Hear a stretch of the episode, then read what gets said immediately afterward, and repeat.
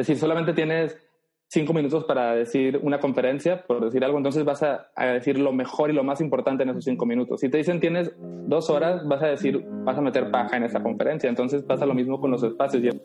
Reinvéntate. Empieza por tu mente, tu corazón y tu espíritu. Eres perfecto y eres perfecta tal como eres. Solo tienes que darte cuenta. Libérate de tus complejos, de tus creencias limitantes, crea tu vida y recibe todo lo que necesitas. Asume ya la identidad de quien anhela ser. Yo soy Esther Iturralde, Life Coach Espiritual. Este es un espacio seguro para que recibas las herramientas, las epifanías y los parteaguas para que de una vez por todas te liberes del deber ser social, cultural o religioso. Mi misión es abrir brecha, hacer las preguntas incómodas para que conectes contigo y con Dios. El resto lo decides tú. Pedro Campos es entusiasta de la simplicidad, autor, blogger y podcaster, con ganas de aprender y compartir el camino hacia una vida más ligera. Su podcast se llama La vida minimal, es el mismo nombre de su página web y de su libro. Estoy muy emocionada de presentártelo y de que escuches la historia de cómo fue aligerando su carga y encontrando que con una vida más ligera hay una vida más plena, más contenta, más concentrada, más creativa, una vida mucho más alineada. Porque mientras menos distracciones haya, mientras menos peso y mientras menos estorbos visuales y emocionales haya, más claridad tendrás para priorizar las cosas con las que de verdad te quedes. Me encantó platicar con él no solamente porque sus proyectos y su visión de vida es increíble, sino también porque me emociona que estoy por iniciar una vida mucho más ligera, mudándome con mi esposo, renovando nuestro camión de escuela donde vamos a tener nuestra pequeñita casa y donde de verdad lo más importante va a ser lo que quepa dentro. Y lo que no importe será todo lo que se quede de la puerta para afuera. En fin, escucha este episodio, yo creo que te va a gustar. Yo en lo personal lo disfruté cañón, disfruté muchísimo estar en la misma frecuencia que Pedro y definitivamente estoy segura que después de que escuches este episodio te vas a quedar con todas las ganas de ir a comprar su libro, que además de ser súper interesante, el diseño está súper, súper bonito hablando de temas de las razones por las cuales estoy hablando contigo ahora, no soy alguien que encontró un estilo de vida llamado minimalismo, lo empezó a aplicar y decidió hacer algo con eso, ¿no? Entonces hice un blog primero que se llama La vida minimal, después mi podcast y también mi libro, los tres titulados igual La vida minimal. Y entre otras cosas, pues también soy una persona que le gusta crear, soy, me considero como alguien eh, que disfruta los procesos creativos, ¿no? Me gusta la música, hacer canciones, dibujar, escribir y, trato también de llevar un poco eso a todas las cosas que hago. Y bueno, ¿dónde vivo? ¿Quién soy? Bueno, vivo en Monterrey, estoy casado y tengo un, perrijo. Oh, muy bien. ¿Cómo se llama tu perro? Me dijiste hace rato, pero se me fue. Mi perro se llama Lupo. Ah, lupo. Ya sabes, lupo y luego, ya ves que, no sé si te pasa con, con tus gatos que luego van mutando los nombres, ¿no? Que de lupo pasa luponcio, luego luego lupeque, entonces. Totalmente. Sí, sí, sí, sí, sí, sí. Oye, pensé que vivías en DF, no sé por qué tenía esa idea. Literal. Soy de Mexicali, en realidad, pero tengo ya en Monterrey bastantes años, bueno, sí, como ocho años creo que me quedé con la idea a través de, vi que diste como una presentación o algo de tu libro y creo que fue aquí en DF. Y de ahí me quedé con la idea de que estábamos cerca y dije, ah, pues vive aquí. Pero bueno. Pronto voy a, bueno, pronto voy para allá, igual y nos vemos por allá. Sí, estaría padrísimo. Si vas a hacer una cosa de tu libro, me invitas porque así voy, consigo mi copia física y la consigo firmada para meterle más joy a mi objeto físico. ¿Te late? Te late. Oye, cuéntanos qué estudiaste. ¿Diseñador o publicista? ¿Qué, Yo estudié mercadotecnia. Mercado, ok. Y desde que empecé mi carrera profesional me dediqué a ser redactor creativo en agencias de publicidad. Mm. Entonces siempre mi enfoque fue creatividad y, publicidad. Y al final yo descubrí que lo que me gusta no es tanto la publicidad, sino que me gusta el hecho de generar ideas y llevarlas a la realidad. Entonces, bueno, si entramos ya en la historia de, de, mi proceso, ¿no? Estoy trabajando en una agencia de publicidad cuando descubro este estilo de vida a través de, de un libro que me encontré justamente en las oficinas de esa agencia. Entonces empiezo a hacer estos, estos cuestionamientos en mi vida, estos cambios, empiezo a aligerar mi vida, ¿no? Y llega un punto en el que empiezo a compartirlo en mi blog y hablo de, sí, el consumismo y dejar de comprar cosas que nos quieren vender. Y luego dije, hey, un momento, todos los días llego a mi trabajo y lo que hago es hacer campañas de publicidad. Para hacer que la gente compre cosas. claro, entonces encontré una contradicción ahí y, traté de alejarme un poco de, ese mundo publicitario. Sigo haciendo de vez en cuando algunos trabajos de, de redacción, pero trato de elegir un poco mejor, ¿no? Para qué tipo de marcas Cosas que te hagan sentir alineado y no como que te jalen, ¿no? Así de, siento culpa, me siento sucio haciendo esto que va en contra de mis creencias, ¿no? Sí. Oye, cuéntanos, cuéntanos eso, ¿cómo se siente? ¿Cómo se sintió cuando estabas ahí en tu trabajo, todo poca madre, y de repente empiezas a sentir como, órale, este libro está hablando de cosas que me interesan, que me gustan, y me empiezo a sentir incómodo en este ambiente. Y te voy a decir por qué te lo pregunto. Hay mucha gente que escucha Reinvéntate, que se quieren reinventar en el tema vocacional por alguna incomodidad, ¿no? Quizá no es la misma que tú, pero alguna incomodidad en cuanto a el protocolo, en cuanto a, ya sabes, como las, los diferentes eslabones del mundo corporativo y pensar que tienes que, pues ahora sí que torear ese toro, si no, nunca vas a progresar y de repente se empiezan a sentir incómodos y viene el miedo de, puta, si no estuviera aquí, no, no sé dónde estaría, entonces por eso no me muevo. Pero entonces, ¿cómo se sintió en ti este primer momento de despertar y de incomodarte con lo que para ti había sido normal hasta ese momento? Fue, fue natural y, fue, yo creo, construido de varias piezas, ¿no? Digamos, el minimalismo y, lo que estaba sintiendo como de contradicción fue una de esas piezas, pero había otra pieza llamada, y seguramente le pasa a las personas que mencionas, que están buscando reinventarse, esta necesidad de, es que yo quiero otro estilo de vida laboral, o sea, yo, no sé, no quiero venir a una oficina todos los días, quiero, creo que tengo el talento para hacer otras cosas, también sentía un poco eso. Entonces, digamos que fue como varias piezas que me, me motivaron y también yo creo que fue un poco, tuve como mucha confianza en mí. Y no lo digo como algo positivo, bueno, lo digo mitad positivo y un poco mitad de alerta porque tuve quizás un exceso de confianza, ¿no? Y después me di cuenta que no era como tan sencillo, eh, ¿no? Empezar a hacer algo diferente a lo que uno está acostumbrado.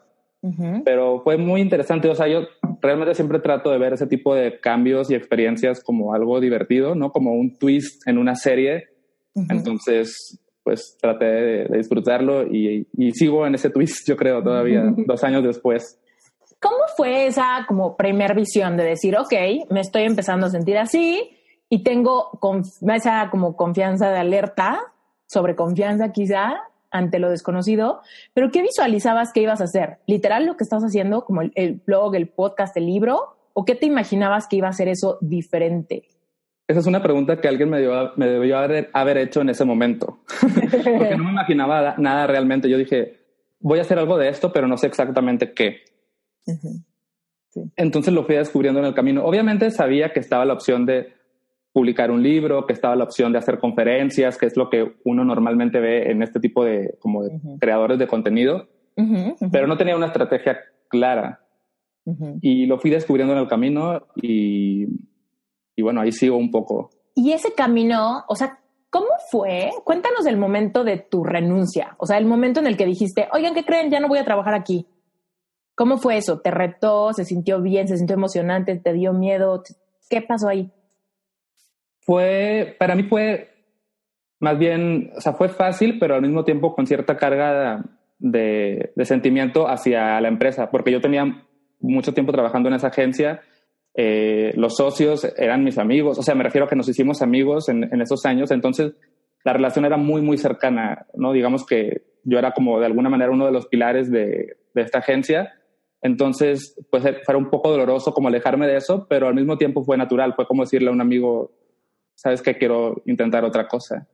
y, me apoyaron y me siguen apoyando un montón. Entonces, pues me sentí muy afortunado también de recibir ese, ese apoyo. Y por otro lado, algo interesante, yo escribí el primer manuscrito de mi libro, que no es el que se publicó, sino, digamos, un primer borrador, estando en la agencia. Y, y lo que hice fue pedir permiso de salir dos semanas, de estar en mi casa escribiendo el libro.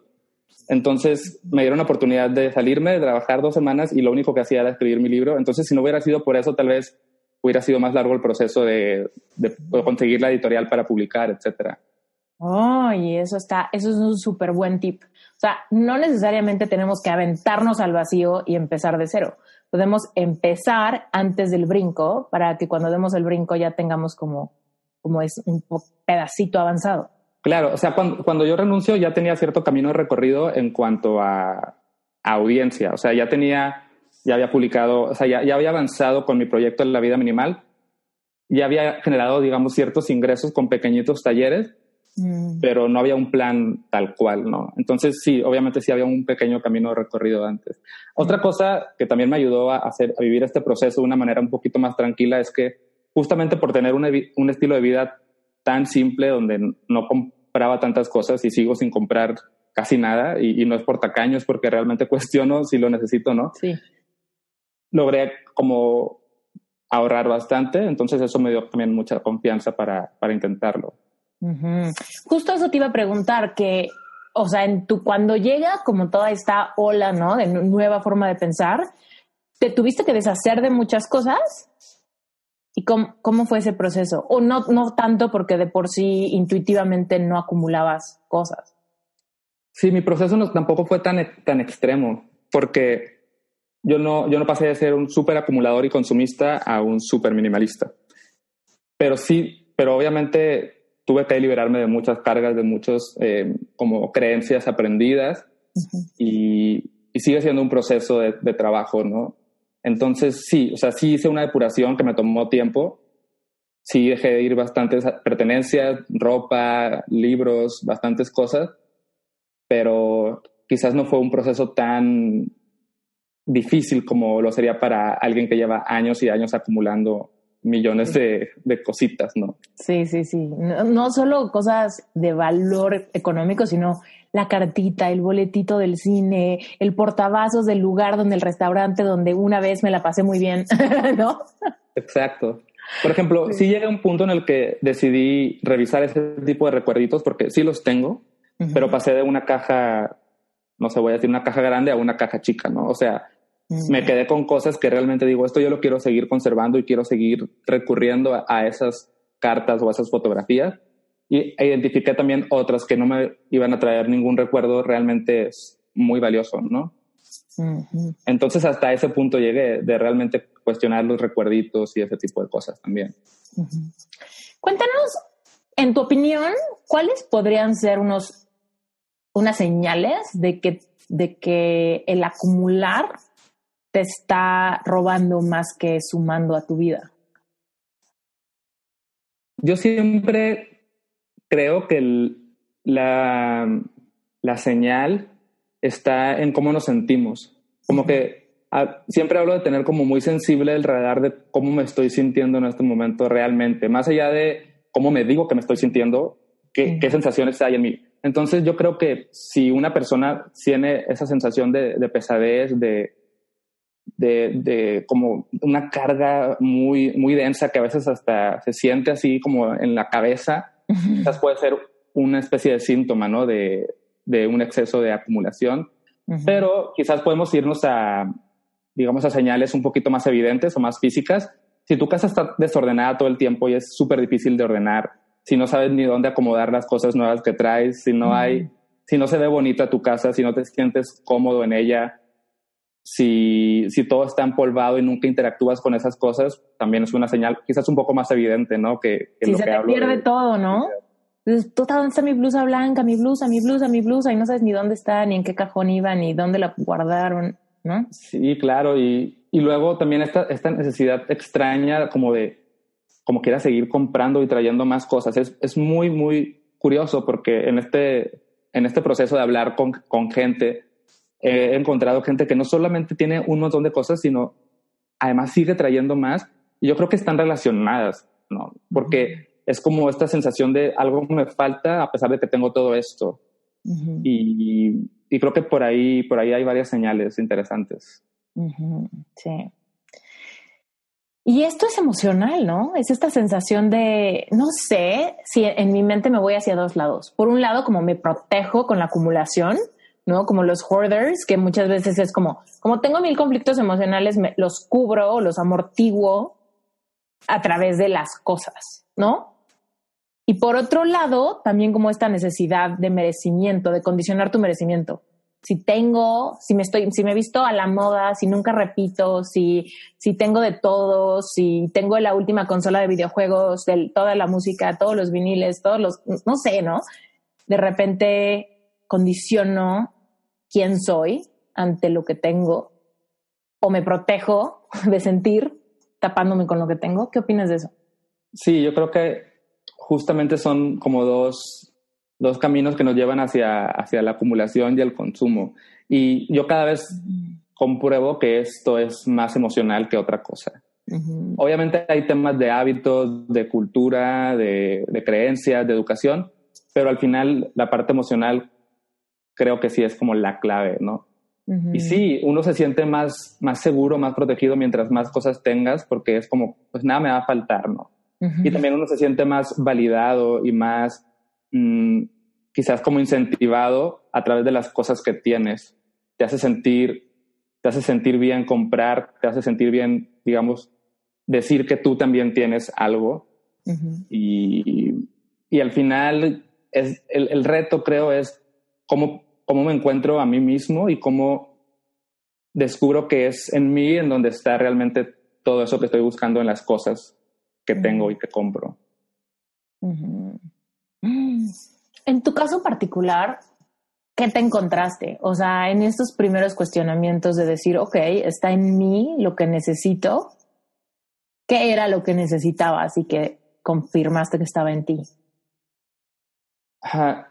Me he dado cuenta de varias cosas, pero quizás una de ellas es darme cuenta que la validación debe venir de mí mismo, que solamente yo puedo validarme. Eso no significa que no me importe lo que las demás personas eh, opinen o digan o hagan, pero creo que uno tiene que aprender también cómo estar pleno sin compararse también un poco. Creo que la comparación suele ser también un factor que nos lleva a este estilo de vida un poco de acumulación y consumo, como lo hemos dicho.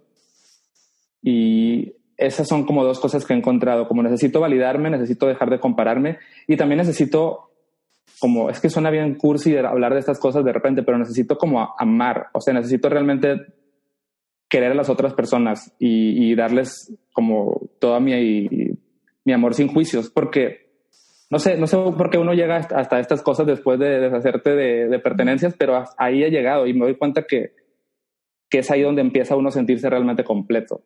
Mm. Mm. Oye, ¿y tienes alguna práctica de validación diaria? O sea, ¿hay alguna cosa que hagas para ejercitar ese músculo del, del amor propio y de yo sé quién soy? No, no tengo ninguna herramienta como especial para eso, pero lo que he aprendido y que creo que funciona para todo, y siempre suelo decirlo en mi podcast también, es que creo que la clave de todo esto es como darse cuenta, uno, de lo que está sintiendo y de lo que está pasando.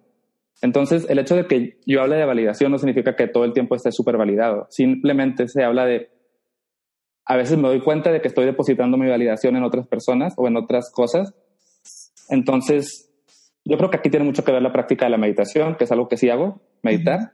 Entonces, la meditación me ha vuelto más sensible, me doy cuenta, ah, mira, este pensamiento me está diciendo que yo no valgo porque esta persona eh, está haciendo esto y yo no o esta persona tiene esto y yo no. Y ahí yo siento ese vacío raro, pero al menos ya me di cuenta de lo que está pasando por mi mente y, puedo trabajarlo poco a poco. y, ya no sé, no sé, no sé qué hago, simplemente medito, o sea, medito no en el sentido de la práctica de meditación, sino me quedo pensando un rato. A veces me sirve también escribir un poco. Eh, incluso este tipo de, de, de, de emociones por las que paso también son como un recurso para crear mi contenido, porque trato de que mi contenido sea como real. También, es como una, una válvula de escape, ¿no? Decir, bueno, siento esto y lo voy a expresar en, en, mi Instagram y, y también sirve un poco. Sí, ahí yo comparto contigo cañón. O sea, es como, the struggle is real. Entonces, pues ese genera el contenido de, me estoy cuestionando esto, estoy batallando con esto, noto que estos pensamientos pasan y me generan una emoción, ¿no? Y esa emoción me puede o no llevar a una acción. Yo decido. Exacto, a veces la mejor decisión es no hacer nada y a veces la mejor decisión muchas de las veces es actuar y sí hacer algo al respecto. Pero como dices de, por ejemplo, a mí me pasa mucho que de repente digo, ay, no me ha, por ejemplo, mi esposo no me ha pelado hoy, ¿no? Y entonces empiezo a sentir como de, ¿qué le pasa? No me ha pelado hoy. Y luego digo, estoy esperando, o sea, estoy necesitando validación y entonces busco un culpable, ¿no?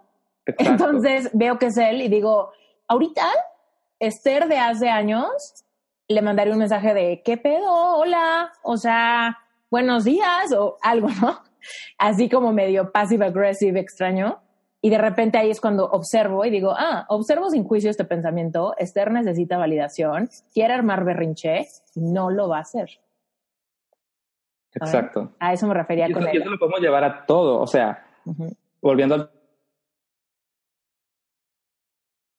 tema, a ver, tengo esta, esta cosa aquí conmigo que quiero acumular, ah, mira, la estoy acumulando y la estoy conservando porque pienso que eso representa una parte de mí, pero este objeto no me define, entonces puedo dejarlo ir. Pero, pero ya hiciste ese proceso de observar dónde está el, el apego a esa pertenencia. Te cuento que ahorita con esto que acabas de decir, yo tengo un curso que se llama Epic Heart y Epic Heart se trata, es un curso que ayuda a personas que están pasando por una decepción amorosa fuerte, ¿no? Un divorcio quizá o un noviazgo largo que terminó abruptamente, una relación tóxica de mucho tiempo que por fin viene a su fin. Y en uno de los módulos hablamos de una cosa que se llama la ley del vacío, ¿no? De una vez que tú saques todas las cosas que te están causando dolor, ¿no? Que puedes decir, esta pulsera hoy me trae dolor, pesar, nostalgia, sentimientos de culpa, añoranza, bla, bla, bla.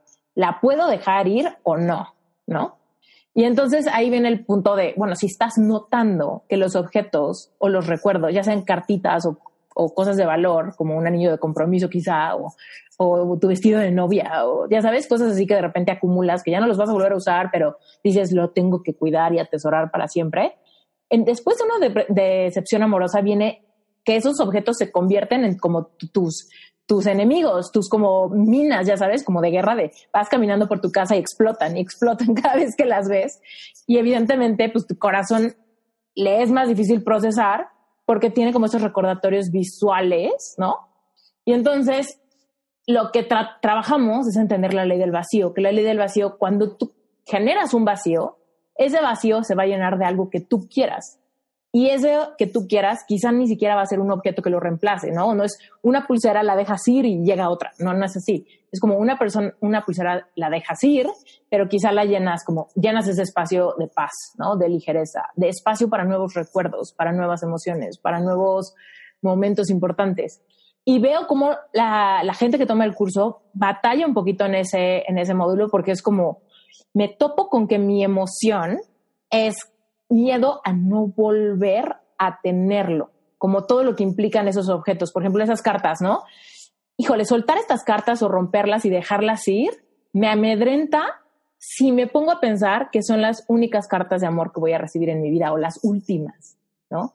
Pero cuando tú te das cuenta de si tú dejas ir, haces espacio para algo mejor o más alineado contigo, ¿no?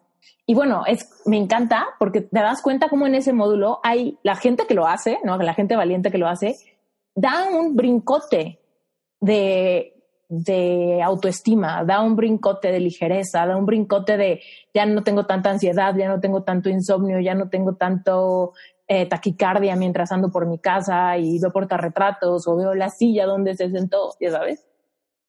Y bueno, pues me parece increíble que los objetos nos pueden hacer ese espacio para, híjole, para pensar más claramente. Casi. Sí, y quizás el miedo a ese vacío es natural porque no sabes con qué lo vas a llenar. O sea, en el momento en, que, en el que tú creas ese vacío, hay una incertidumbre tremenda porque no sabes qué va a venir a reemplazarlo, pero quizás la clave está en darle permiso un poquito a, esa incertidumbre y esperar a que empiece a llenarse de, cosas como más valiosas. Sí. Y lo bueno, lo que yo considero un poquito empoderador, que yo sé que igual es eh, la incertidumbre está, pero también es un poquito empoderador decir, no sé qué va a llenar ese hueco, pero sí sé cuál es el filtro y el filtro soy yo, ¿no?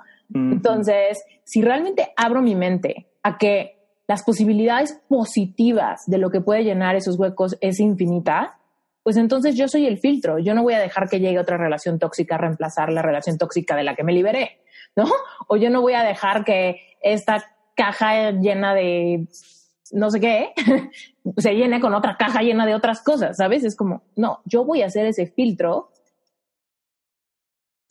y voy a dimensionar como un poco mi valentía y el coraje de repente que se necesita para desprenderse, que sea mi motivador de literal ir subiendo como mi conciencia ante lo que permito que llegue, ¿no? Claro, sí, me gusta porque sí, es, es generar nuevos filtros, filtros más, como más conscientes y más eh, deliberados, ¿no? Es decir, ahora ya voy a hacer realmente tomar decisiones de qué quiero que entre y qué no entre. Sí, sí, sí, me gusta. Ay, qué bonito. Te cuento algo eh, que te quería platicar desde que estaba leyendo tu libro, pero dije, se lo voy a contar en el episodio. Eh, yo me casé con una persona que es súper liviana, o sea, literal es como, él no, no consume, no, no cambia las cosas que sirven, como que las cosas que son parte de su vida y que las usa, las cuida muchísimo, le duran mucho las cosas, no anda cargado, se mueve en un día, ¿no? Es como muy así. Y trajo como una, esta ola como de inspiración y de ligereza también a mí, que yo empecé como a viajar súper ligera, a, no sé, a no sentir que necesitaba mil cosas.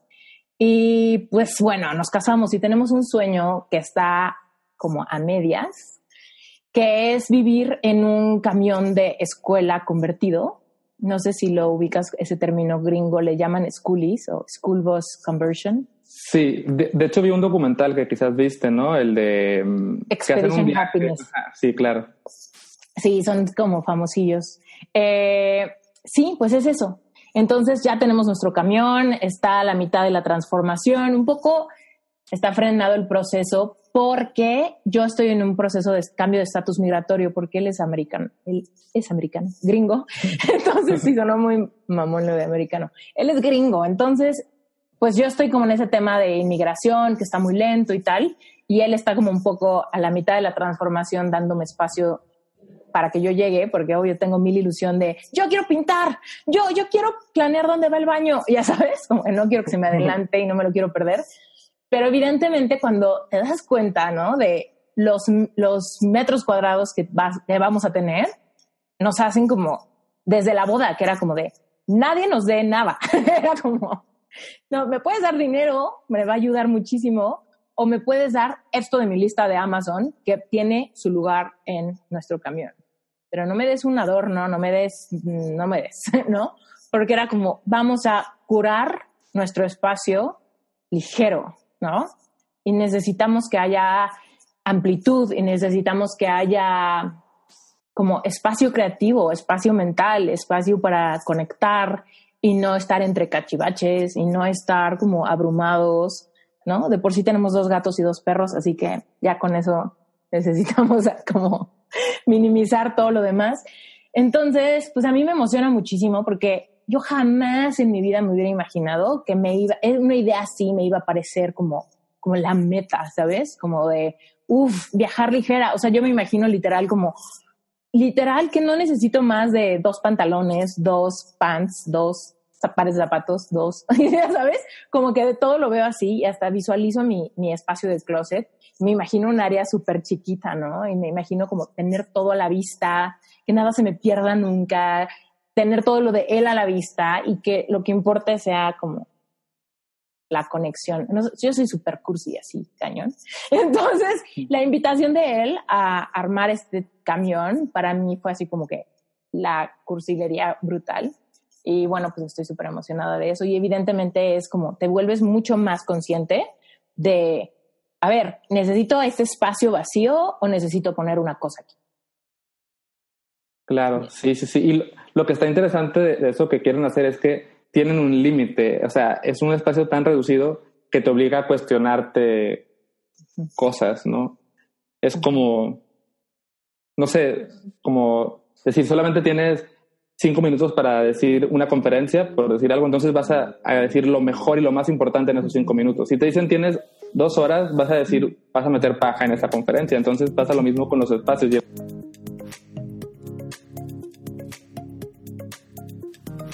Interrumpo este episodio rapidísimo para volver a invitarte a Relevante Espiritual.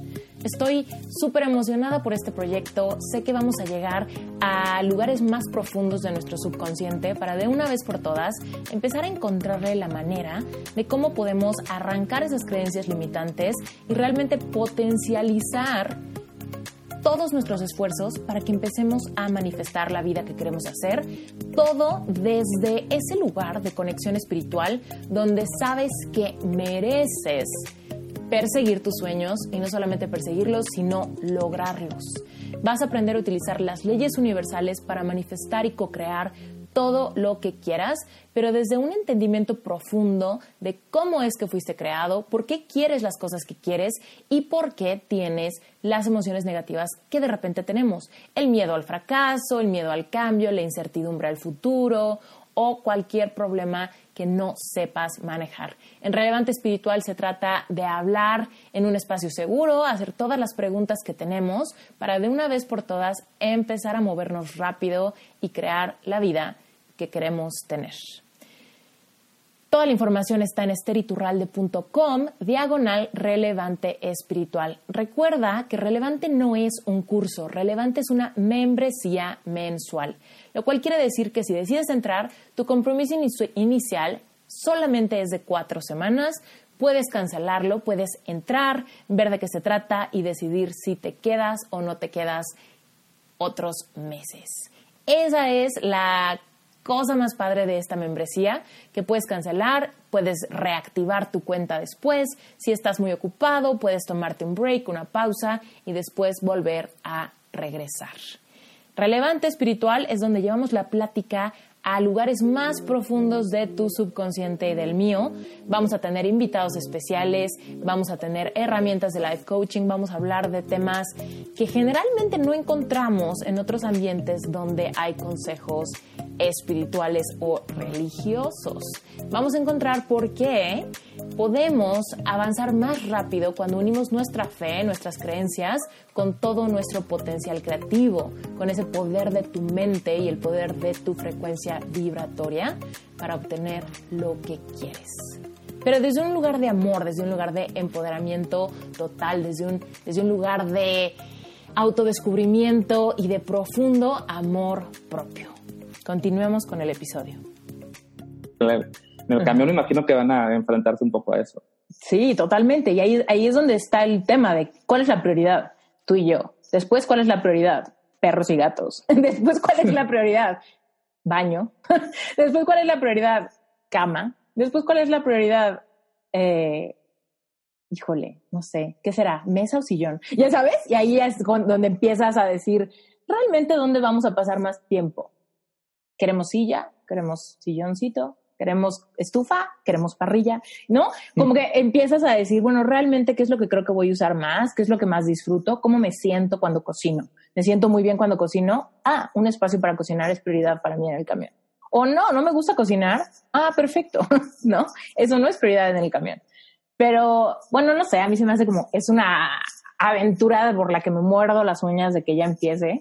Y definitivamente, al leer tu libro, yo estaba súper Sí, sí, totalmente, ya sabes, como de esto se trata, de aligerar la carga, de que hagas espacio para lo que de verdad importa y sobre todo la claridad, o sea, yo que tengo como este tema de los cursos, igual las conferencias, estoy escribiendo un libro también, también por ahí es, eres inspiración para mí, que estás haciendo como, como que tienes las cosas así armadas y ya reales, materializadas y tal. Eh, pero bueno, el punto es que cuando no tienes tantas chivas, ni tanto cachivache, también hay claridad mental para crear, ¿no? Para encontrar más fácil tu esencia. No sé si ya me estoy fumando muchísimo. Claro, no, es que es eso, es precisamente eso. Es encontrar claridad para ver qué rollo contigo, ¿no? Cuanto más tienes, no sabes, menos rollo sabes contigo, ¿no? ¿No? Oye, ¿y con tu pareja cómo funcionó el asunto? ¿También minimalismo, todo perfecto, alineado? O yo yo quiero más chamarras que tú. no tan perfecto por varios factores, ¿no? Mm, ella no, no es, o sea, digamos, originalmente no tenía esta intención yo la fui tratando de inspirar, pero esa tratar de inspirar se convirtió en un tratar de obligar. Fue un error terrible. Entonces yo siento que ella también empezó a sentirse un poquito como, como comprometida, obligada a, a deshacerse de ciertas cosas y quizás aceleró su proceso mm. por, no sé, no sé si hay culpables o no, pero digamos que fue lo que pasó, ¿no? Pero poco a poco, y, y, algo que me gustó de, de lo que pasó es que ella, o sea, a ella sí le gustaba la idea, no es como que la rechazara por completo, pero digamos que no había encontrado como su forma de vivirlo. Hasta que le regalé un libro que, que ella quería, no se lo regalé a fuerza, es que se llama Soulful Simplicity. Entonces es de una mujer. Entonces creo que también tiene mucho que ver quién expresa y quién transmite este estilo de vida y con qué palabras lo, lo dice. La empatía, ¿no? Con el... Exacto. Y, y, y Liza, mi esposa, logró empatizar mucho más con lo que decía este libro que con todo lo que yo, yo predicaba. Entonces, encontró otra voz y ahora digamos que ya estamos como más encaminados, ahora sí juntos, cada quien con su propia versión de lo que esto significa. Mm, totalmente. Sí, y me gusta eso porque me hace pensar, o sea, tanto tú como yo que nos dedicamos a, transmitir de repente ciertos eh, mensajes, podríamos pensar, es que ya hay miles de personas hablando de este tema, pero siempre es importante que haya más voces y que haya voces diferentes, porque no sabes quién va a resonar contigo, a diferencia de resonar con otra persona. Y, ¿no? Entonces, este libro prácticamente habla de lo mismo, en esencia, lo mismo que el mío, pero totalmente con otra historia y está interesante. Totalmente. Sí, sí, pues es como un poco lo que te decía al inicio, ¿no? De los podcasts, que yo decía, ya hay un podcast que me gusta, ya para qué hago el mío. Yo creí que iba a ser el mío porque no había nada, ¿no? Y es como, espérate, o sea, hay un podcast, ¿cuál es tu voz? Y no, y lo que decíamos de, bueno, yo la verdad es que sí traigo invitados y todo, pero totalmente mi tendencia y la tendencia que busca mi audiencia es de, dime cómo se siente, dime qué hago con esto que siento y que me es difícil expresar, comunicar, entender, trascender y no me des tanta estrategia, ¿no? Porque la estrategia, ok, sí, pero ¿y si me siento mal en el proceso? Exacto, yo cada vez estoy un poquito eh, menos seguro, es decir, lo mejor es compartir pasos y recetas y o sea, yo creo que sí está bien dar ciertas ideas, pero cada vez pienso, o por lo menos es en el momento, digamos, filosófico en el que me encuentro ahora, que lo más importante es ir al, como al por qué quieres hacer esto, cómo te sientes y que tú encuentres tu forma de hacerlo. Y, a veces siento que uno se puede perder mucho en, los modelos y en tratar de seguir como el ABC de las recomendaciones. No que no sean buenas, porque nos dan una guía, pero no sé, a veces, o sea, hablando de lo que tú dices, creo que es más valioso el cómo te sientes que el qué estás haciendo. Sí, totalmente. Ahorita que dijiste eso de el momento filosófico en el que te encuentras ahorita, me identifico mucho porque yo también he estado así como, ahorita sí quiero pasos y estructura, ahorita quiero sentir y quiero espacio, ¿no? Y ahorita quiero pensar, o sea, es como, no me pregunten porque todavía no he llegado a una conclusión y quizá me tardo el mes, o sea, ¿no? Eh, pero yo creo que es como esta, como, como olita, ¿no? Y para los que no me ven, estoy moviendo mi dedito como hacia arriba y hacia abajo. pero como que de repente estamos muy no sé qué opinas tú de esto, pero de repente estamos muy en esa energía masculina. O sea, yo creo y hablo en el podcast de que todos los seres humanos tenemos como energía femenina y masculina, independientemente de ser hombres o mujeres, lo que sea. La energía masculina es la que se acciona, la que renuncia, la que se pone a escribir el libro, la que compra, la que va, la que hace, la que publica el podcast, ¿no? Pero la energía femenina es un poco la que siente, la que reflexiona, la que la que de repente quiere descansar, la que de repente quiere conectar con algo que trascienda más como emocionalmente. Y entonces muchas veces estamos, de, o sea, estamos como más hacia un lado que hacia el otro y es como el flujo natural de las cosas, es como el mar, o sea, de repente viene la ola y luego se va, ¿no? Y de repente viene la ola y luego se va. Entonces, hay momentos donde queremos sentir mucho y hay momentos donde quizás sí necesitamos un step by step porque tenemos esa energía de, como de doer, ¿no? Sí, sí, sí. O, quizás, estoy, o sea, todo lo que dices es algo que, que comparto completamente, pero quizás el tipo de energía que necesitamos es la que viene a compensar un poco como llevarnos hacia el centro, ¿no? Quizás si me estoy yendo muy al extremo de lo masculino y estoy como muy, muy en, en la muy acción. quizá. Acá necesito que una cierta cosa me inspire a inclinarme hacia, hacia un equilibrio, ¿no? O quizás estoy muy en el plano emocional, intuitivo, pero me falta acción y moverme, entonces necesito eso. Sí, balancear esas dos energías sería como la, la meta, ¿no? El alineamiento perfecto. Claro, que según esto me imagino que nunca, o sea, no existe, o sea, en realidad es, es como el mar, o sea, el mar nunca está quieto, siempre hay como ir y venir. Y es algo también que he reflexionado, que a veces siento como si la meta fuera llegar a ese balance perfecto y no, según yo ya me di cuenta que no existe, al menos que me falte un montón de camino por recorrer, que seguramente sí, pero lo que sea hasta ahora es que nunca va a llegar a ese momento, siempre va a, va a haber un, una marea, aunque sea pequeñita, ¿no? Sí, y ahí está el tema, ¿no? De lo que dicen de esta frase que está medio choteada de disfruta el camino, no, la, no hasta que llegues a la meta. Es como dejar de pensar en cuando logre esto, entonces tal cosa. Es como, no, hoy en el proceso estoy presente y entonces puedo disfrutar eso de ahorita estoy aquí, ahorita estoy allá. Es como, no sé si estás familiarizado con esto. ¿Has escuchado el término golden hour? Que lo dicen mucho los fotógrafos o los cineastas y así. ¿Del atardecer o no? Ajá, es como un horario perfecto, como por ahí antes del atardecer, le llaman golden hour porque es como la luz está perfecta, la, la, piel de los seres humanos se ve como en su mejor color, no se hacen sombras extrañas con las cejas, la nariz y eso en las caras que luego te hacen ver como viejo, ojeroso, cosas así. Es como la mejor hora donde todos los colores se ven como súper lindos. Y siento que ese es lo mismo de la marea, ¿no? Es como de repente estamos amaneciendo y es como mucha acción de repente vamos a llegar a ese balance que es esa golden hour donde todo fluye y eventualmente vamos a llegar como a la noche y al descanso, que es como la energía femenina. Y entonces pensar, sí hay un momento donde quizá estés súper alineado, ¿no? Pero si no estás presente en la mañana, en la golden hour y en la noche, te lo vas a perder. Sí, exacto. Sí, sí, sí. ya no metáforas así. sí. Tomamos un minuto para reflexionar. eh, ahorita que hablas de un minuto como de silencio para reflexionar, hay una idea que tengo para mi podcast que nunca he aplicado porque no sé si esté muy, si a la gente no le vaya a gustar, pero como quiero, digamos, dar un espacio para meditar a las personas, pero que no se lo esperaban. Es decir, hola, bienvenidos a mi podcast. Sé que esperabas un audio, escucharme hablar, pero te voy a regalar cinco minutos de silencio para que los disfrutes. Y, dejar esos cinco minutos. No sé si algún día lo vaya a hacer, pero no sé, me acordé de, de eso por lo que hablábamos. Suena bien. Yo digo, inténtalo y vamos a, y, y chécate el feedback, ¿no? Pues sí. A ver qué pasa. Sí, sí, sí, sí, sí. Yo, a mí me gustaría. O sea, mi personalidad, si me lo topara así sin esperarlo, sí sería como un... Okay. ¿Sigues ahí? ¿Sigue en play? ¿Sí? ¿No? Suena bien. Oye, cuéntanos un poco de el proceso de, tu libro. ¿Te fuiste dos semanas? ¿Y qué pasó? O sea, ¿escribías sin parar? ¿O cómo era? Sí, esas dos semanas fueron, ajá, como más intensas de, escribir casi toda la mañana y un poquito en la tarde.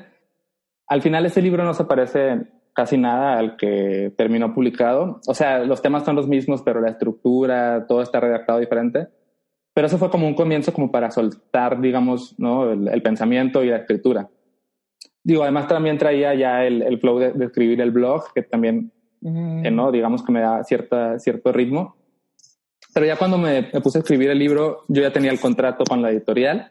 ¿Cómo conseguiste eso? Cuéntame, cuéntame, cuéntame. Fue, no sé, no sé si fue suerte o... ¿Qué, editorial es, by the way? Es, el sello es Grijalvo y la ah. editorial, el, grupo editorial es Penguin Random House. Ah, sí. Ok. ¿Y entonces qué? ¿Cómo fue? originalmente yo lo mandé a otra editorial porque un amigo conocía como una editora de ahí, que era Grupo Planeta. Lo envié ahí y como que me dijeron, vamos a revisarlo y al final de que no, no, no, ya hay muchos libros de eso, no sé, no, no creo que me dijeron. Y luego conseguí otro mail de la otra editorial de un editor también, se lo envié y le envié el manuscrito que escribí y una especie de, tú que eres diseñadora lo vas a entender, un, como un mock-up de, ¿no? De así se vería más o menos. ¿Cómo te lo imaginabas? Con, con las ilustraciones, etcétera. Y me contesta a las dos horas de que sí, vamos a hacerlo. Y ya así, entonces todo fue fluyendo muy rápido hasta que, hasta que se dio todo. Y Conéctanos con cómo se sintió el sí, vamos a hacerlo. Yo me sentía, o sea, me sentí obviamente como emocionado y, y contento, pero también con cierta duda de que así de fácil es, de que siento que me están engañando, ¿no? O sea, como no te dicen algo así tan fácil. Y, y, ya, pero ya después me di cuenta que, que no era mentira. sí. y, pero bien, o sea, yo, yo, soy una persona rara en ese sentido porque no soy, eh, no, no, me, no me emociono demasiado por las cosas ni tampoco me entristezco demasiado, como que estoy en un plano eh, medio, medio aburrido tal vez, pero nunca me entusiasmo de que, ¡guau, qué feliz! brinco de que no sé, nada me produce eso, pero obviamente sí, no, internamente sí sentía. ¿Siempre ha sido así o es algo que ha ido cambiando? No, creo que siempre ha sido así, como, sí, sí, sí, como me mantengo así en un rango de emociones más o menos, eh, no, no muy alto ni bajo. Ok, ok. Pero me gusta, o sea, no sé, creo que me, Va me con hace tu bien. personalidad. Ujú. Sí. Oye, bueno, y entonces te dijeron, órale, ya, vamos a hacerlo. ¿Y qué? O sea, toda la gente que no, y me incluyo, ¿eh? Que no sabemos como, ¿y qué? O sea, ¿qué tan rápido es? Tienes que ir, te tratan increíble porque eres el nuevo autor a punto de ser bestseller o no. ¿Cómo? Eh, bueno, por lo menos en mi caso, no me, o sea, me tratan normal, pero un poco al- no tan, o sea, no, no eres especial porque publican eh, decenas de libros al mes. Entonces eres uno más en la lista de los autores por publicar. Obviamente un trato muy bueno y te dan seguimiento y todo. Entonces yo me puse a escribir, o sea, al final dije, pues voy a escribir y de vez en cuando enviaba avances a mi editora y ya me decía comentarios o vas muy bien, así de que sus mails de que vas muy bien. y, y bien, o sea... al- Vas al- muy bien, ya me hiciste deshacerme de mi televisión. Claro, sí. Sí, de hecho sí me decía, de- o sea, me decía mi editora eh, Fernanda, que le mando un saludo si escucha, que, que ah, me urge tener una vida minimal, o sea, me urge aplicarlo de tu libro, ¿no? Así me contestaban los mails. Y, y ya, todo, todo bien. Entonces, pues me sirvió de alguna manera. Yo, me- yo mismo me puse mis deadlines, como que yo les dije, a ver, necesito un deadline porque si no voy a tardarme demasiado. Y voy fui a hacer una Biblia también, ¿no? ¿Cómo? Y vas a hacer una Biblia así. Exacto. De hasta bueno, no cuándo es suficiente. Ajá. Sí, sí, sí. Yo no soy muy bueno para hacer Biblias porque justamente por lo mismo y quizás por mi background de redactor creativo, trato de, de que todo lo que escriba lo reduzca, reducirlo a lo mínimo. Y no por el minimalismo, sino, no sé, me siento más cómodo leyendo cosas cortitas y escribiendo cosas cortitas. Entonces, Ujú. Ok. por ahí Bueno, fue más y- o menos. Y entonces, ¿qué, ¿qué pasa ya cuando el libro está listo? El libro, bueno, el libro ya ha terminado con mis ilustraciones y todo. eh, lo mando y em, hay un proceso, o por lo menos para mí fue un proceso de espera más o menos largo porque se tiene que hacer las placas para impresión, todo el proceso. Entonces yo que, ¿cuándo está mi libro? ¿Cuándo está mi libro? Y tú tenías Sí. que ver ahí, metías, la, metías mano, así como de ver como, como la primera prueba de impresión, ver si Eh. el amarillo era justo el amarillo que te gustaba a ti. No, no realmente, pero confié mucho en la diseñadora. La, o sea, la, la diseñadora editorial, o sea, las ilustraciones son mías, pero digamos el, el armado editorial lo hizo una, una diseñadora muy buena, entonces como que confié plenamente en eso Mm. y ya, quedé, quedé feliz. Además el amarillo, yo sabía que no iba a tener falla porque era un amarillo directo, o sea, era el amarillo más puro un- que hay, entonces Mm, sí, como del CMYK era, era el el Y. 100% Y, ajá. Oye, qué increíble. La verdad es que yo soy, yo soy diseñadora de profesión, yo estudié comunicación visual en centro y una de mis clases favoritas era diseño editorial. Y alguna vez, te estoy hablando de una década atrás, pensaba, qué padre trabajar en una editorial que haga libros padres. Y pienso que mi Esther hace 10 años hubiera sido como feliz si hubiera estado trabajando en una editorial y me dicen, vas a ser el armado de este libro, yo hubiera dicho como, qué pedo, qué emoción. Quizá hasta me hubiera quedado como diseñadora más tiempo. La cosa es que no, no me daban cosas padres que hacer cuando era diseñadora. Que ya está mejorando el mundo editorial en México en cuanto a diseño. Como que es que no sé si te pasa que dices, ¿por qué esta portada está tan fea en México y en Estados Unidos están hermosas? O sea, tú ves los libros en inglés y quieres comprar todos porque están hermosas las portadas y en México no. Y, pero yo siento que cada vez hay, hay mejor diseño de, de mm. portadas. Sí, sí, totalmente. Uf. Uf. Oye, y bueno, ¿qué va a pasar ahora? O sea, ¿cuáles son tus, tus sueños o las metas o, los propósitos que tengas? ¿Qué quieres lograr con tu podcast? ¿Qué esperarías que pase con tu libro? ¿Cuáles son? Sí, e, esa es una pregunta que, que me hago y que no sé responder todavía. Yo estoy en un proceso en el que se me hace que lo que necesito es, curiosamente, como simplificar mis, mis acciones y mi, y mi estructura de, digamos, de negocio de lo que hago. O sea, como que se me ocurren ideas de, quiero hacer este curso online y además también quiero hacer conferencias de estas y además quiero hacer coaching y además quiero, entonces siento que, y quiero que el podcast, no, entonces me gustaría como acotar un poquito más eso. Entonces es ese proceso en el que estoy, como mm. quisiera ser más simple, decir, tengo mi podcast, tengo este curso y se acabó, un poquito. No sé si lo vaya a lograr, eh, tanto por mi inquietud creativa como por financieramente, ¿no? Pero es, es, lo, es lo que quisiera hacer. Quizá, y dime qué opinas de esto, quizá es como experimentarlo y soltarlo al darte cuenta, o soltarlo si te das cuenta que no funciona. Fíjate que justo alguien me preguntó en Insta Stories el otro día algo así como de qué hago con proyectos que inicié con todo el alma, pero que ya no siento que están alineados conmigo, pero como que están empezados, ¿no?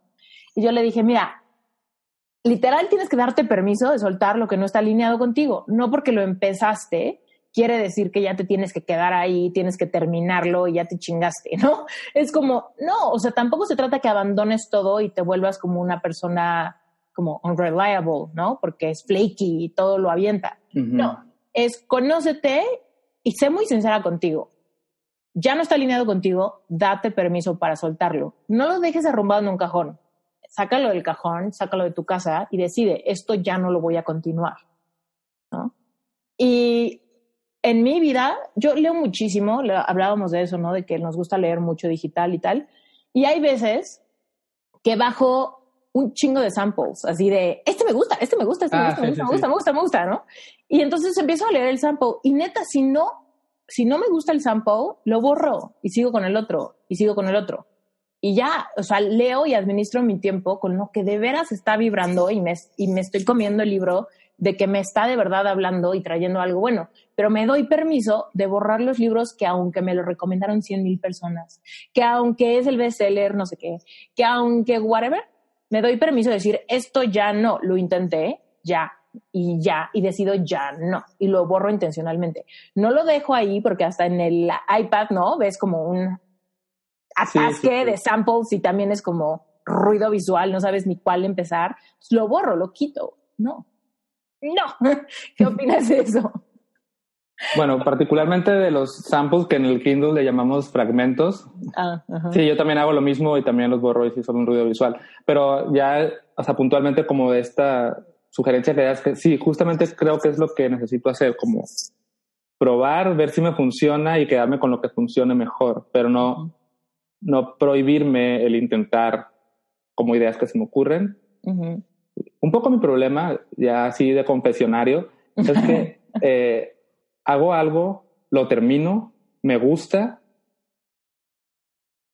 pero luego medio como que me aburre o siento que ya pasó de moda, pero ya pasó de moda para mí, ¿sabes? Como, o sea, porque como yo estuve en todo el proceso, pero para las personas es algo más o menos nuevo. Acabo de sacar una cosa que se llama el tarot de las preguntas. Es un jueguito de cartas. Me encantan, las he visto en tu Instagram. Y, y se están, o sea, a la gente les ha gustado, eh, etcétera. Y yo estoy de que ya, ya no quiero anunciar eso más, ya no quiero atascar mi Instagram de, del tarot de las preguntas, lo que sigue, pero no, es necesario como seguir, seguir construyendo sobre eso un poco. Es de las cosas que tengo que aprender. Sí, te entiendo perfecto. A mí también me pasa y no solamente como que me saturo, de repente hasta lo odio. O sea, es como, esto es hermoso. Y después, esto lo odio, lo odio, le quiero cambiar todo el diseño, le quiero cambiar los colores, le quiero cambiar, ¿no? Sí, sí, sí. De repente alguien, pero ¿por qué? Por ejemplo, tengo un curso que se llama Plan A. Este lo lancé hace tres años y ahorita lo tengo como dormido.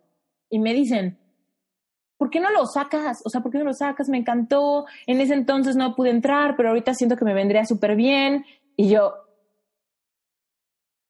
ups. O sea, y ahí es cuando llega como el, oh, y ahorita no me emociona, ¿sabes? Ahorita no me emociona. No lo estoy matando, está dormido invernando en una cueva, para los que me están escuchando y están registrados a plana. Eh, está dormido en una cueva, pero la verdad es que ahorita mi motivación está cañón con temas del corazón, con lo que te contaba de Picard. Justo, digo, este episodio va a salir después del tercer lanzamiento, pero ahorita que lo estamos grabando, apenas estoy lanzando la tercera ronda, la tercera generación de Picard, y no hay espacio en mi mente para algo más. Como, no, o sea, tienes que decidir the one thing, casi, casi, ¿no? Sí. Si no, pues todo a medias o todo ahí como, ¿sabes? Confundes a la gente, porque igual, como tú dices, para mí es too much, porque yo tengo súper claro cuáles son mis tracks de negocio, cuáles son mis inspiraciones actuales. Pero para la gente que te ve en Instagram y ve a 10 mil personas más, es como, no sé qué hace este güey, ¿dónde conseguía yo el, el tarot este? Claro, claro. Sí, sí, sí. Y además, o sea, también a veces pongo, me pongo a pensar, voy a enfadar a la gente y no, la gente si no le gusta le da scroll down y ya, se acabó. O sea, mm. nadie está prestando realmente demasiada atención. Uno siente que le están prestando más atención de la que realmente está recibiendo. Sí, sí, como que nos lo tomamos muy serio, ¿no? De si lo pongo ya no lo voy a poder. O sea, es como, espérate, si lo pones quizá la gente lo vea, quizá la gente lo note. Y si cambias de opinión, te vale, solo les vuelves a avisar. Y quizá la gente lo vea. y ya. Exacto. No, don't be so serious. Hay una, una charla que a lo mejor te gusta, que es, de un autor ilustrador que se llama Adam J. Kurtz, no sé si lo has visto. Y te puedo pasar a la liga, se llama, bueno, y habla de eso, de que no te lo tomes tan en serio, o sea, simplemente haz lo que quieras hacer y ya. Mm, va, sí quiero, sí quiero. Y, y pero eh, cuento a ti que ahorita me recordó, hay una cuata que se llama Denise DT, porque tiene un apellido súper extraño, es australiana, es como Thomas something, ya sabes, como esos apellidos muy bizarros. Pero bueno, ella misma lo reduce a Denise DT porque nadie sabe pronunciar su, su last name. Pero ella tiene un libro, acaba de sacar un libro que se llama Chillpreneur y habla como mucho de eso, de no hagas tanto, haz lo que de verdad se sienta bien y cuando se sienta bien, pero no como un tema de ser huevón, sino más bien con el tema de si tienes la conciencia despierta ante tus emociones y ante lo que de verdad se siente bien para ti, puedes darte el lujo de quitar cosas, quitar basura y hacer the one thing que de verdad te sale bien a ti, que sabes hacer, que le aporta valor al mundo y que tu audiencia está súper ansiosa de tener. Y entonces en tu vida puedes estar chill, ¿no? O sea, y todo esto en contra de esta versión, o sea, como de, ella está muy en contra del tema de hustle, hustle, hustle, así, entrepreneur life, trabaja y nunca duermas y pelea y solamente el que hace hustle va a tener éxito, ¿no? Y te pones Gary B en Sí, sí, sí. ¿No? Pero es como, bueno, ella es como de, ok, para los que funcionen así. Para los que no funcionen así, también puedes estar chill y también puedes como... Pero sí quisieran que no se confunda la, la audiencia pensando en abandona todo, date permiso de no terminar nada. No. Es que volvemos a lo mismo del balance de las energías masculinas y femeninas. O sea, es, y a lo mismo que hablábamos de cómo te estás sintiendo. Si sientes que te, hace falta ritmo y energía y un poquito de hustle, dale. Pero si sientes que es demasiado, no, inclínate un poco, o sea, chill un poquito, ¿no? Sí, y muchas veces pasa que cuando estás en una mentalidad de hustle es cuando de repente lo odias. porque lo resientes. O sea, yo siento que a mí me ha pasado, o sea, que digo, esta cosa era mi bebé, lo nutrí así cañón, lo creé, me desvelé, me emocioné por él, como de repente ya lo odio. Y es por eso, porque hice tanto hustle o tanto me sacrifiqué por él, que mi energía lo resiente cañón y que luego ya como que le tengo coraje porque siento que abusó de mí ese proyecto. Y es como, no es cierto, la que se puso la soga al cuello fui yo, ¿no? Y entonces de repente ya es como un, escucha tu, escucha tu intuición, o sea, muy cañón de qué se siente bien, en qué momento está bien, ¿no? Sin que te pierdas ahí en el, en, en la bruma, que también es parte de eso de la vida minimal, ¿no? De en tu cabeza también cuántas cosas hay, o sea, porque puedes vivir en un cuarto blanco, ¿sabes? Pero... Sí, hace poco eh, dije en un, en un episodio de mi podcast, es que puedes tirar todo y quedarte en, en, la casa más zen del mundo y aún así sentir como algo, algo raro o algo que te falta. Entonces el trabajo al final siempre va hacia la mente o hacia el corazón, no sé. Me fascina. Muy bien. Oye, cuéntanos, Pedro, ¿dónde, ¿dónde la gente se entera de ti? Todo está en las notas del episodio, pero de cualquier manera, dinos de tu ronco pecho. Mm, es la vida minimal en todo. La vida minimal en Instagram, la vida minimal en Facebook, lavidaminimal.com, menos en Twitter, porque ya me lo ganaron y ahí estoy como Telepedro. Ahí sí, como ya me lo ganaron. bueno, Telepedro es, mi usuario de toda la vida. Eh, mi primer blog se llamaba Telepedro, mi proyecto musical se llama Telepedro, entonces es como mi otro, mi otro lado. Eso tengo mucha curiosidad. Desde hace ratito quería preguntarte, cuéntanos de tu proyecto musical, porque hasta ahorita nos queda clarísimo que tienes un blog, que tienes un libro, que tienes un podcast y que está el rollo de talleres y potenciales cursos en línea. ¿va? Pero cuéntanos de la música. Bueno, la música la tengo un poco abandonada este año, pero lo que hago es componer canciones, grabarlas aquí en mi casa y subirlas. Entonces mi proyecto se llama Telepedro.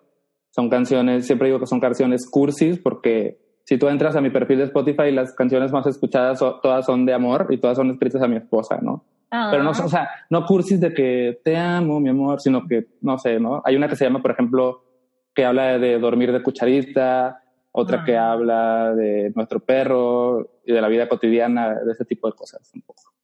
Uf, en cuanto cuelgue contigo voy a ir a escuchar. Hay una, hay una que es de las favoritas, bueno, digo, mi, mi pequeño nicho de, de, personas que escuchan, que se llama Tómate una chave conmigo y es como este momento de llegar a casa y destapar una cerveza y platicar con tu pareja.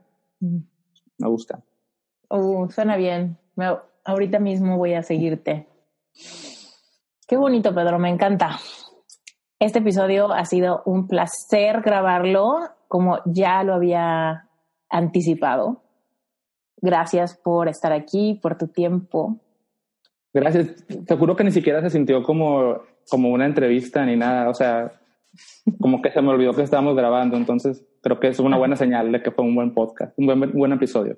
Totalmente. Y realmente es lo que la gente palpa, ¿sabes? En los episodios. Es como, sentí que estaba ahí. y luego me escriben, le preguntaste justo lo que yo le hubiera preguntado. Porque es una plática, no es una entrevista, no es un outline. Eh, por ahí alguien, alguien un día me dijo así, ¿me puedes mandar por este adelantado las preguntas? Y yo.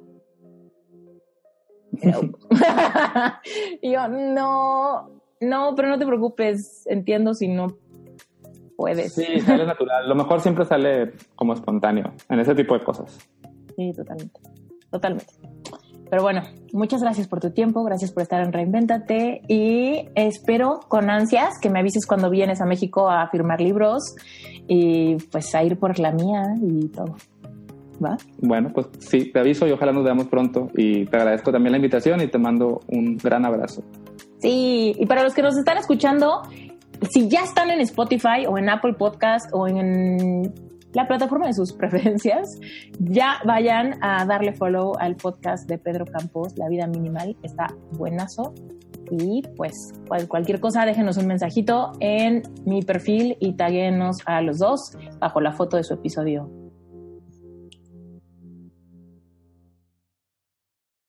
Relevante Espiritual es un espacio seguro, es una membresía mensual, es una plataforma online. No importa dónde vivas, no importa si no puedes estar en vivo. Lo que importa es que tengas acceso a Internet, que te guste estudiar, que creas en Dios, que quieras familiarizarte con el uso de las leyes universales, que quieras ejercer una conciencia plena en el día a día y que estés listo para hablar de temas que no se hablan en la iglesia.